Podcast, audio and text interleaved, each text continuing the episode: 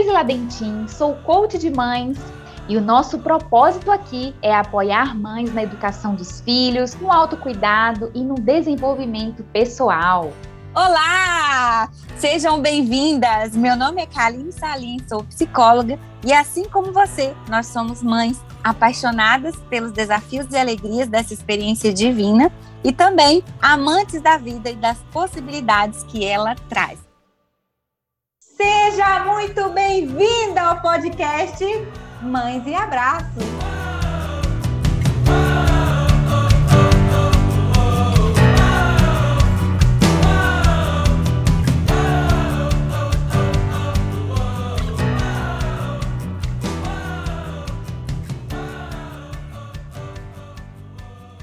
Então, hoje, Kaline, nós estamos aqui juntas para falar sobre um tema muitíssimo importante e que eu, particularmente, tive poucas oportunidades de conversar sobre ele. Mas, apesar disso, é um tema que eu identifiquei estar presente em muitas fases da minha vida.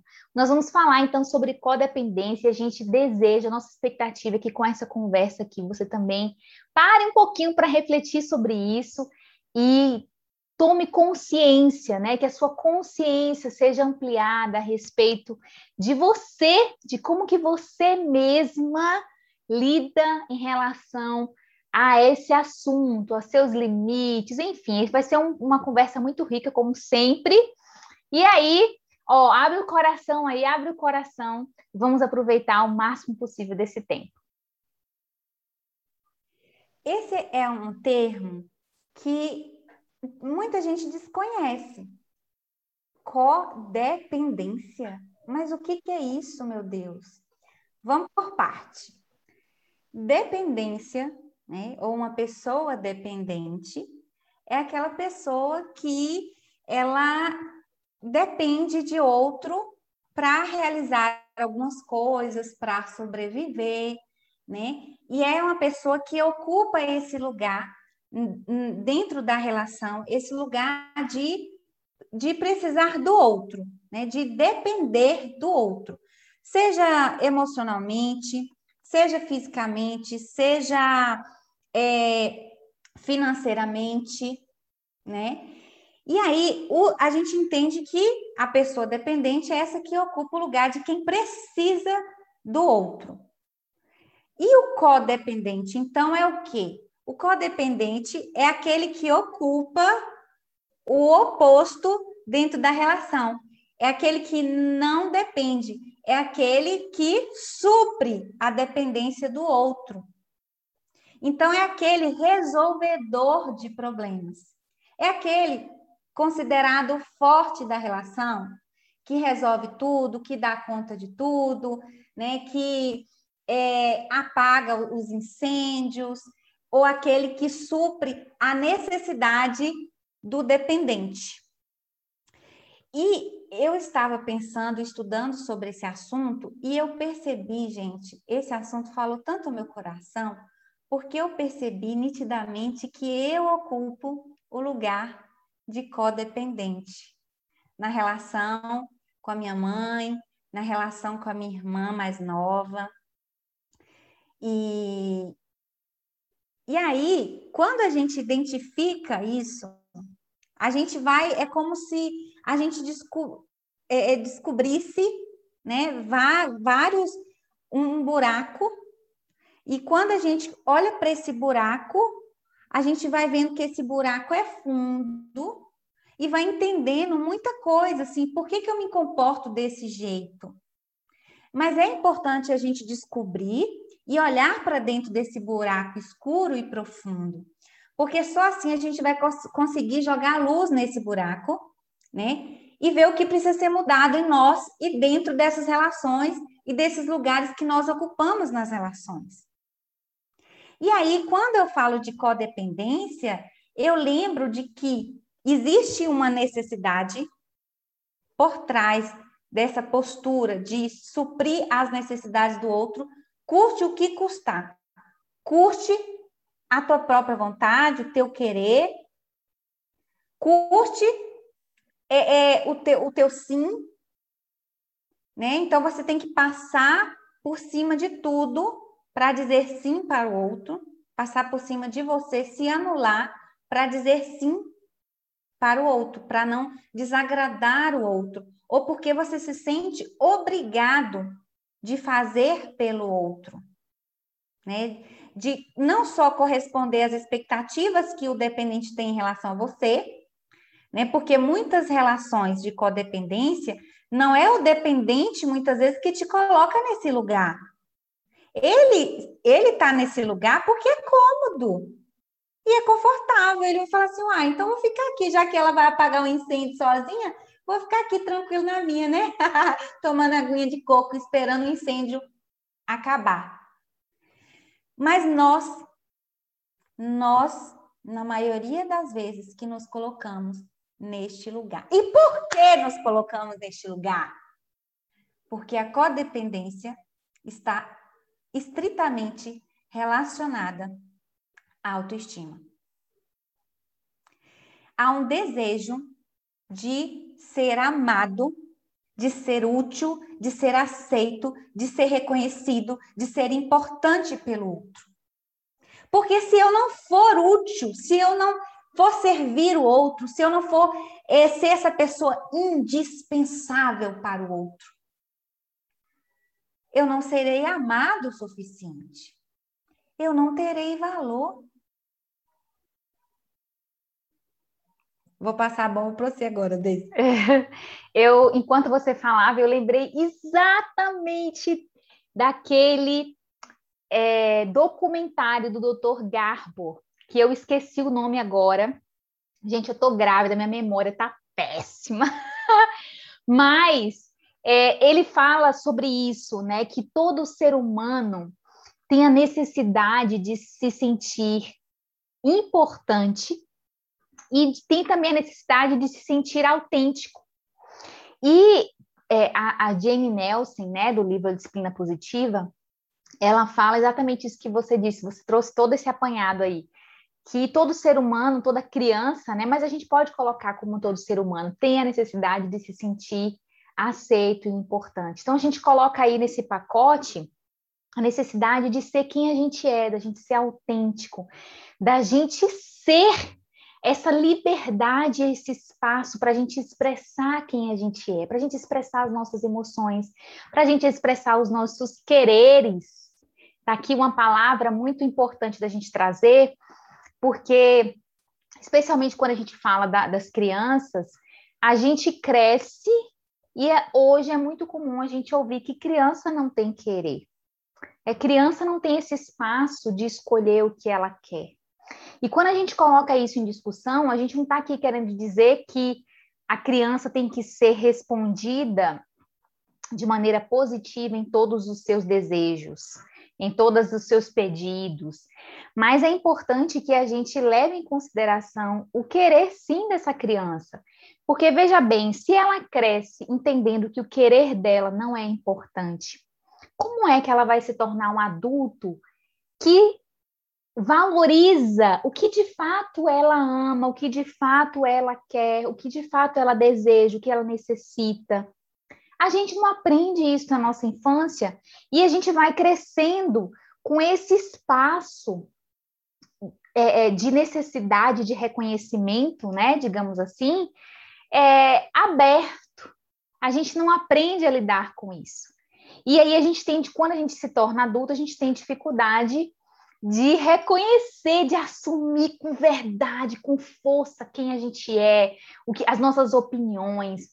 Pode ser que você não se sinta assim, mas eu encontro, primeiramente tem o meu próprio exemplo, né? A minha própria trajetória que eu tenho, já tive e ainda tenho vários, em vários momentos essa dificuldade de assumir o que eu quero, de assumir a minha opinião, de assumir o meu desejo, tanto para mim mesma às vezes, quanto para as pessoas que estão se, que se relacionam comigo.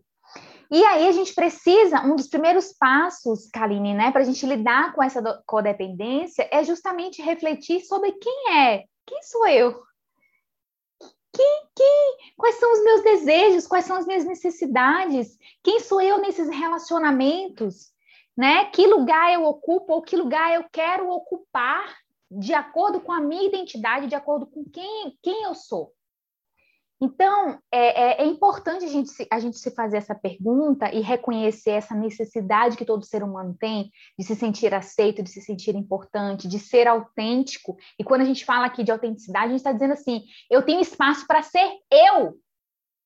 Eu tenho espaço para expressar a, a vida, né? Do jeito que eu fui criada, do jeito que o Criador me fez. Lógico, aí a gente tem, tem várias coisas nesse pacote aí, né, gente, que a gente aprende a viver em sociedade, tem aquilo que é aceitável, o que, que não é aceitável, o que, que é saudável, mas aqui eu estou querendo falar sobre essa nossa essência. Existe espaço para eu me expressar na minha essência, para ser quem eu sou? Entende? E aí, a, por, porque quando a gente não reconhece essa necessidade, o doutor Garbor ele fala que, que as pessoas, nós somos, as pessoas não, todos nós somos capazes de fazer loucuras para se sentir aceito, importante e autêntico. Quando a gente vê a história de pessoas que têm dificuldades, né, com substâncias químicas, com diversos vícios. E aqui não estou falando só de dependência química. Aí a gente pode colocar comida, a gente pode colocar trabalho, a gente pode colocar uma série de coisas, né? É, a, o que está por trás, muitas vezes, desse vício é exatamente esse desejo, essa necessidade de se sentir aceito, de se sentir importante, de se sentir amado, de ser visto.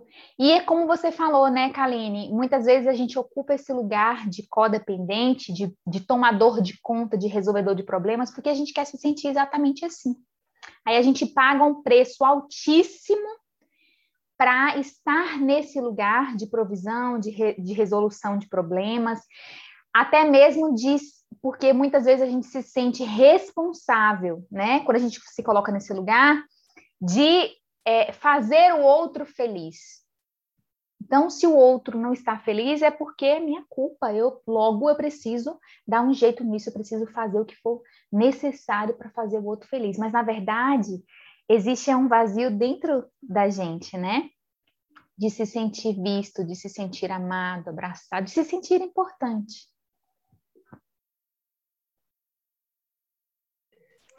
Essa semana eu fui num restaurante e olha que loucura, gente.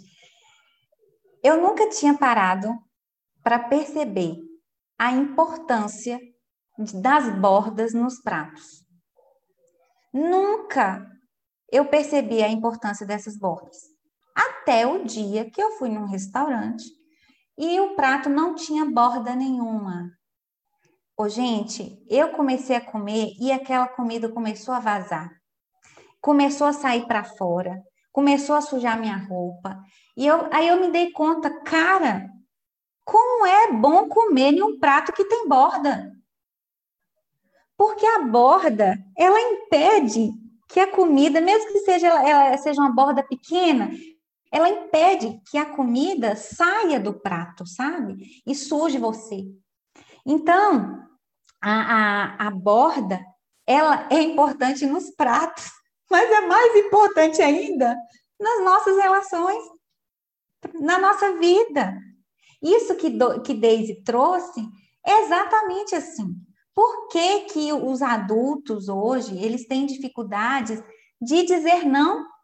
E que quando o não sai, você se sente culpada porque disse não para o outro porque você se sente responsável pelo, pelo modo como o outro vai estar, pelo que o outro vai sentir. Né? Então, assim, eu preciso fazer com que o outro se sinta bem. E eu vou, custe o que custar, e eu vou pagar um preço, e muitas vezes um preço caro, um preço alto, que é o preço do meu próprio querer. É, passar, é me anular, é passar por cima da minha própria vontade. E eu vou falar uma coisa para você alguém vai pagar essa conta. Porque quando você diz não para o outro, quando você diz sim para o outro, mas o teu coração diz não, você não consegue sustentar isso por muito tempo. Isso vai vir numa expressão de raiva com a outra pessoa que não tem nada a ver, né? você vai ficar chateado, nervoso, frustrado. Você não vai sustentar esse não, porque é, esse sim, porque ele não é verdadeiro, né? É um sim, não é genuíno, não é autêntico, não flui do teu coração, esse não é o teu querer, né? E aí você passou por cima dos seus limites. Então, isso alguém vai ter que pagar essa conta.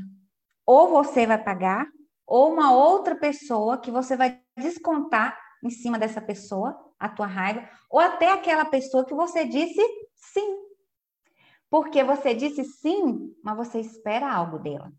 Você espera que ela te reconheça, seja grata pelo sim que você deu, tá? Pelo esforço de passar por cima de, de você para poder fazer a vontade dela.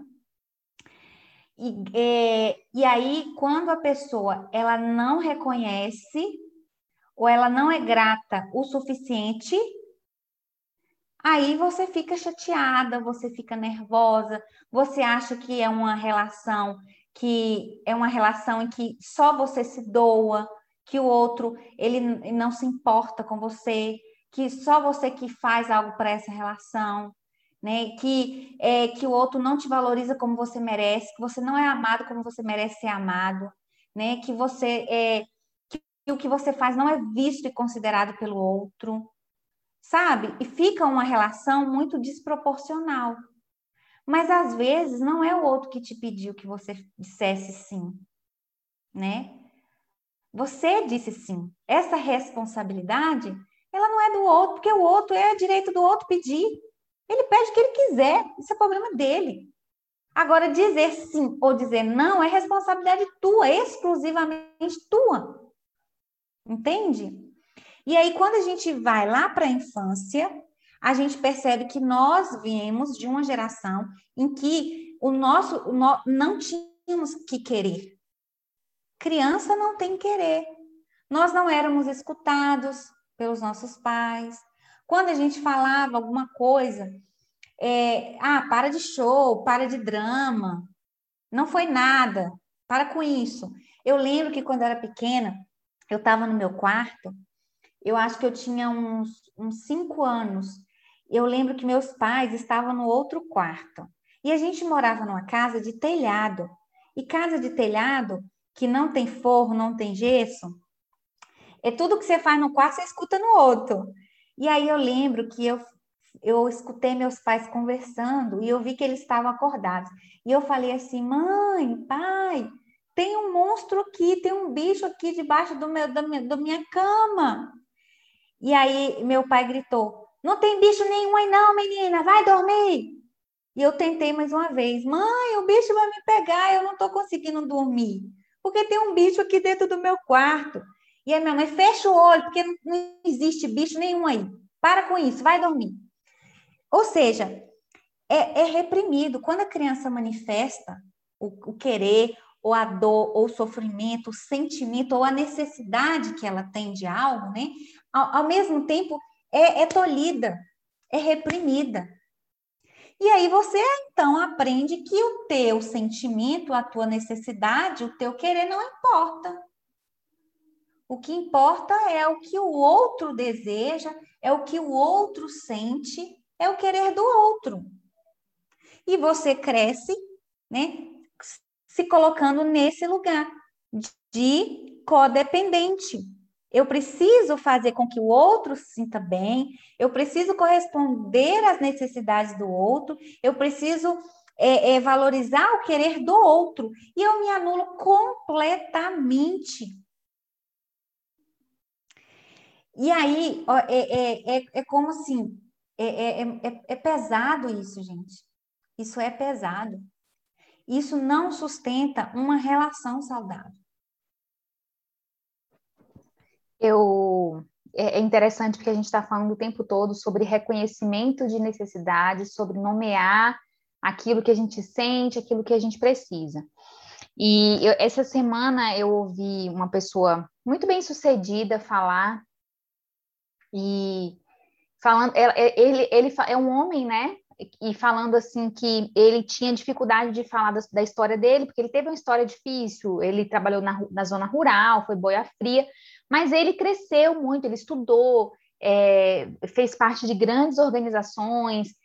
E ele estava falando sobre isso, que ele tinha dificuldade de falar da história dele, porque a gente está em meio é, é, a uma geração cheia de mimimi, e ele achava que ele poderia ser interpretado pelas outras pessoas como mimimi contar a história dele.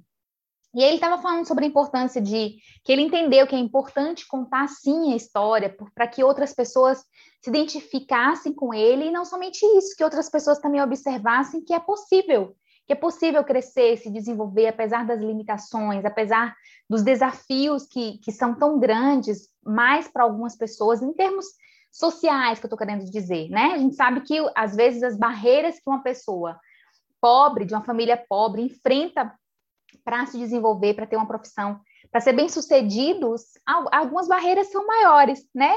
Se a gente pensar em, em crianças e adolescentes que vêm de uma família socialmente mais abastada, mais estruturada, digamos assim. E aí é, eu fiquei pensando sobre isso, né? Sobre esses conflitos geracionais, porque a gente, os nossos pais, as gerações anteriores, foram pessoas que tiveram que romper muitas barreiras para trabalhar para ganhar a vida, né? Se a gente pensar naquela geração dos anos 60, 70, pessoas que trabalharam muito para ter alguma coisa na vida, né? É, pessoas que romperam muitas vezes com os, os pais, com a pobreza, para serem bem-sucedidas e, e que e, e, muitas vezes foram essas pessoas que vive, vivenciaram, essas pessoas não, foram pessoas que vivenciaram essa, essa questão do calar ali as emoções elas tiveram que serem, ser muito fortes para vencer os, os, desafios que elas tinham, historicamente, socialmente falando, ali na, na, na época delas.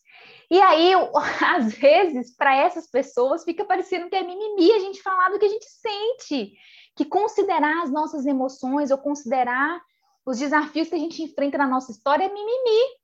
Mas, gente, não é mimimi né? Porque também a gente tem nessa geração, nessa geração que eu estou me referindo, pessoas, mulheres que foram completamente anuladas, se anularam pelo marido em prol da família, mulheres que largaram os seus sonhos porque, afinal de contas, o que elas né, tinham que fazer o papel social que elas, que muitas delas ocupavam, eram a, é, mulheres apenas que cuidavam das suas casas, apenas não, que esse já é um trabalho terrível, né? Cuidava da, da casa, dos filhos, tinham muitos filhos, muitas mulheres que não tiveram oportunidade de estudar, de ter uma profissão. Eu conheci, Kaline, uma mulher que ela era a única mulher em meio, acho que a três ou quatro irmãos. O pai dela não deixou ela estudar os irmãos foram para a escola, foram alfabetizados, tiveram a oportunidade de, de, de, fazer curso técnico, de fazer faculdade. Ela, porque era, era mulher, o pai tinha medo de, de, que ela engravidasse, de que ela fizesse coisa errada e proibiu ela de ir para a escola. Ela, teve, ela, era, ela é analfabeta. Né? Então, a gente tem muitas pessoas que vive, vivenciaram esse tipo de situação e que não aprenderam a valorizar as, as próprias necessidades, como a gente está falando aqui. E aí ocuparam sempre algumas pessoas, né? É, é, esse lugar de ser forte, de ter que ser forte, de ter que resolver o problema, porque a escassez era muito grande. Mas aí eu fico pensando, você talvez possa pensar assim, mas é muito difícil, Daisy Kaline, é muito difícil dizer não, é muito difícil a gente se colocar é, expressando as nossas necessidades, os nossos desejos, né? Pedir ajuda. É difícil mesmo. Mas é por acaso é fácil se anular completamente em prol do outro? Por acaso é fácil você passar 10, 15 anos da sua vida fazendo ou vivendo uma trajetória que não é a sua, fazendo escolhas que não estão relacionadas a, a, ao seu coração, como Kaline falou, escolhas que não são genuínas. Por acaso é fácil você se calar completamente em prol do outro? Por acaso é fácil você deixar de considerar as suas opiniões e os seus maiores desejos? Também não é fácil, gente, também não é sustentável. Então, é, é, a gente precisa, nesse caminho, encontrar soluções para que a gente, de fato, né, se relacione com a gente mesmo e também com o outro de uma maneira saudável, de maneira sustentável. A, a Elisama Santos, ela fala que os relacionamentos, eles são é, um, como se fosse um transbordar de como a gente lida com a gente mesmo, das nossas próprias dores, das nossas feridas, né, também das nossas vitórias. E aí você pode se perguntar: o que que você tem transbordado nos seus relacionamentos? Essa pode ser a resposta para você observar como é que você tem cuidado de você, como é que você tem é, sido responsável com a sua própria vida, porque dizer não e, e tomar esses posicionamentos que nós estamos aqui é, falando são exige muita coragem, exige muita muito desejo, né, Kaline, de ser responsável pela própria vida, de, de ser autônomo, de gerar autonomia, de se desgrudar, é, seja de relacionamentos ou de hábitos, né, que não, não nos leva ao crescimento mas que nos, nos ajuda para que a gente permaneça nessa infantilidade, muitas vezes emocional, infantilidade é, em termos de tomada de decisão, né, no posicionamento com a gente mesmo e com o outro. É, esse lugar de codependente, ele é, ele é muito perigoso e doentio, porque ele deixa o, o codependente, né? Aquele resolvedor de problemas, o apagador de incêndio, o incêndio, o forte da relação, o que resolve todos os problemas, né? O bam bam bam, totalmente sobrecarregado, cansado, né? De estar a todo momento se doando e servindo e servindo, servindo, né? Porque ele entende que só assim ele será amado. E para o dependente, porque o dependente impede com que o dependente evolua, desenvolva, cresça, aprenda, né, aos trancos e barrancos, né? E aí, é, é, quando a gente ocupa esse lugar, a gente provavelmente a gente tende a ocupar nas outras relações também. E eu tenho assim, eu, eu tenho muito medo de, de ser codependente na relação com meu filho. Porque o meu filho, ele é uma criança, ele depende de mim exclusivamente. Eu entendo isso. Só que eu não posso, é uma relação de dois, não é uma relação de um. Eu não posso me anular, né? Anular o meu querer, as minhas vontades, eu, eu não posso passar por cima de mim, dos meus próprios limites e das minhas bordas, né? Para fazer as vontades do meu filho ou para fazer com que ele, é, é, é, ele sempre esteja bem, sabe? É porque vai ser necessário que ter momentos em que ele esteja mal mesmo, em que ele, ele, ele caia, porque é caindo que ele vai aprender a levantar, que ele é, tenha é, conflitos com os amigos, na escola, no ambiente de trabalho, né, que ele tenha se depare com inúmeras frustrações, porque a vida, ela, ela, ela, você se depara na vida, né, com frustração. Você já nasce né, se deparando com a adversidade. É tanto que você já nasce chorando, senão você já nascia sorrindo. Então, porque dói nascer, porque é custoso nascer, porque há um esforço para nascer. Né? Então, é, ele precisa passar por isso. Se eu ficar nesse lugar de codependência, sustentando, sendo ali é, é, é, suporte em tudo, apoio em tudo, me, me virando nos tancos e barrancos, porque eu não posso traumatizar o meu filho. E aí, isso, gente, eu, eu pago um preço alto, que é o anulamento, sabe? É, é anulação dentro dessa relação, anulação do meu eu. E a conta alguém tem que pagar. E, ela, e essa conta vem depois, sabe quando? Quando você se torna uma mãe chantagista.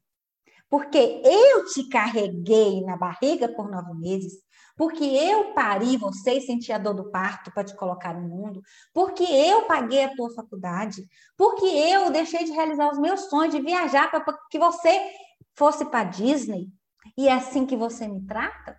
É assim que você me, me devolve? Né? Por quê? Porque eu, eu faço tudo, tanto, tanto, né? Me, me atropelo dentro dessa relação, que é o que eu quero. Eu quero reconhecimento da maneira que eu quero, não da maneira que o outro pode te dar, é da maneira que eu acho o suficiente. E aí, quando o outro, o filho, não te dá esse reconhecimento e ele fala, não, mamãe, ah, não? Mas como assim não? Se eu passei minha vida inteira te dando sim, seu moleque. É, é sim, você vai jogar na cara dele. Porque você pagou um preço alto demais e aí você começa a cobrar, como se teu filho ele tivesse uma dívida com você. Que coisa triste isso. Você passar uma vida com essa sensação de que você está em dívida com o outro. É, porque o filho vai ter essa sensação de que tem, sempre vou ter que dizer sim para minha mãe. Eu vou ter que passar por cima de mim também, sabe? Para agradar minha mãe, né? porque eu tenho dívida com a minha mãe. Porque essa mãe fez esse filho se sentir assim, em dívida com ela. E os nossos filhos não podem ter esse sentimento, gente, porque esse, esse, não é um sentimento bom, não é um sentimento saudável. Então, quando a gente fala de educação consciente, de educação respeitosa, é uma educação que vai evitar que seu filho tenha o trauma. É. Mas não é que a gente vai colocar ele dentro de uma redoma de vidro. Não. É que quando o trauma ocorrer, quando a decepção chegar, quando as adversidades, as tempestades da vida fizer, fazerem o barco do nosso filho, entendeu? Balançar, é a gente estar como Jesus estava naquele barco com os discípulos. Sabe? E, de, e, e, e falar assim: ó, calma, calma, eu estou aqui no barco com vocês. Né? Então, não é que a gente vai poupar o nosso filho dos traumas, porque se poupar o filho do trauma é poupar o filho de viver. Né? Mas que quando o trauma ocorrer, você vai estar lá do lado dele para ser o quê? Para ser o suporte, para ser o apoio, para ser aquela estaca, aquela estaca que a gente coloca na planta para deixar aquela estaca segura. Para ser como Jesus e dizer assim: calma, filho, eu estou aqui e eu vou te ajudar. Eu estou aqui e a tempestade vai acalmar. A situação vai se apaziguar. Né? Então, esse é o papel dos pais. Então, as pessoas confundem muito, sabe, Deise, quando a gente fala de educação consciente, porque ela acha que ela tem que se colocar nesse lugar de total anulação pelo filho e não colocar essa borda, né, diante dos filhos. E, por exemplo, hoje eu fui levar meu filho no médico e aí ele não queria vestir a roupa porque ele está com dois anos. E dois anos é o desenvolvimento da do senso de autonomia, é ele, ele percebendo que ele tem vontade, né? E manifestando essa vontade. Então, é, faz parte né, do desenvolvimento que ele está vivendo, essa questão de não querer vestir roupa, ou de querer vestir a roupa que ele quer, né? Ou de, de desafiar e tal. E aí eu passei a noite inteira com ele, acordada, porque ele tá doente, tá dodói e, chorando e acordando de minuto em minuto. Eu passei a noite em clara cuidando dele.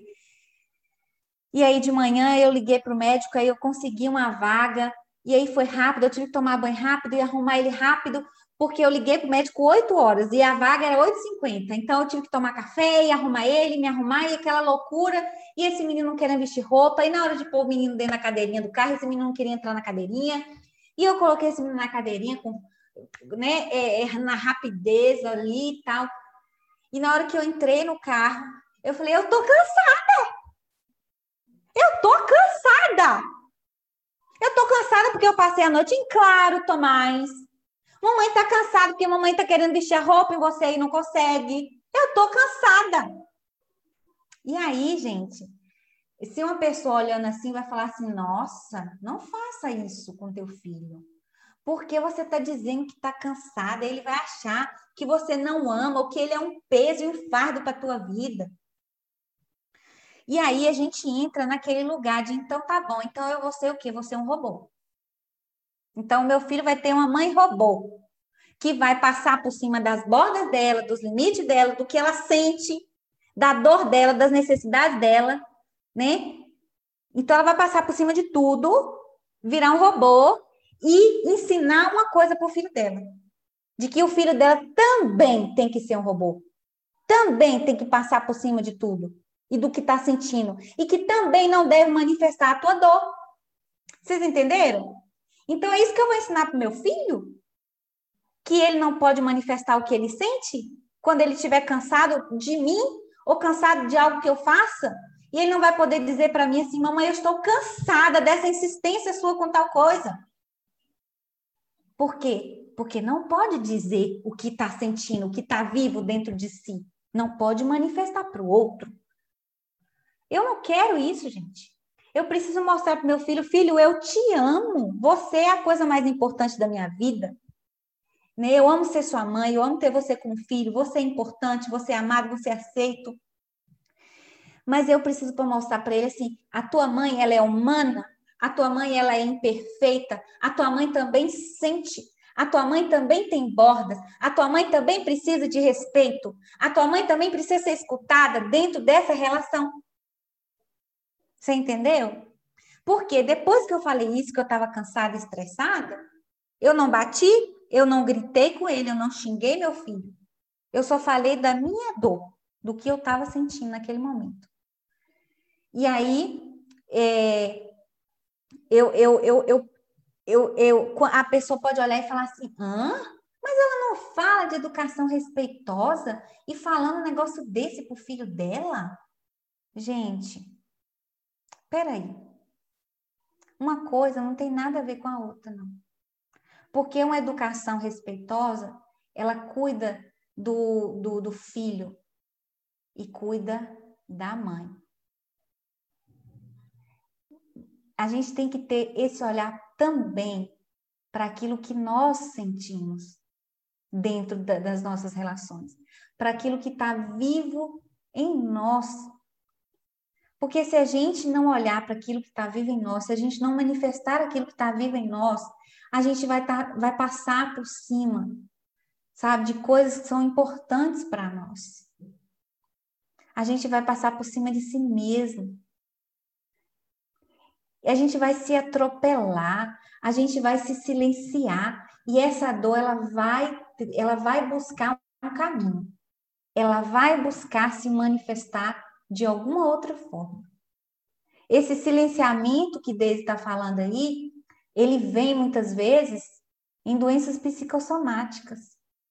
Ele vem nas dores de cabeça, de enxaqueca, nas doenças autoimunes, ele vem num, num, nos transtornos psicológicos, ele vem. Essa dor silenciada, ela vem, ela chega. Então, a gente não pode silenciar aquilo que a gente sente. Não estou falando aqui, gente, que você deve colocar isso de maneira a humilhar, a constranger e a ofender o outro. Porque eu falei que eu estava cansada, eu falei que eu estava estressada com meu filho, mas em nenhum momento eu falei, que você é isso e aquilo, que você não faz isso e aquilo, que você é, é, é, é, é tá, tá, tá, tá, tá, tá, tá.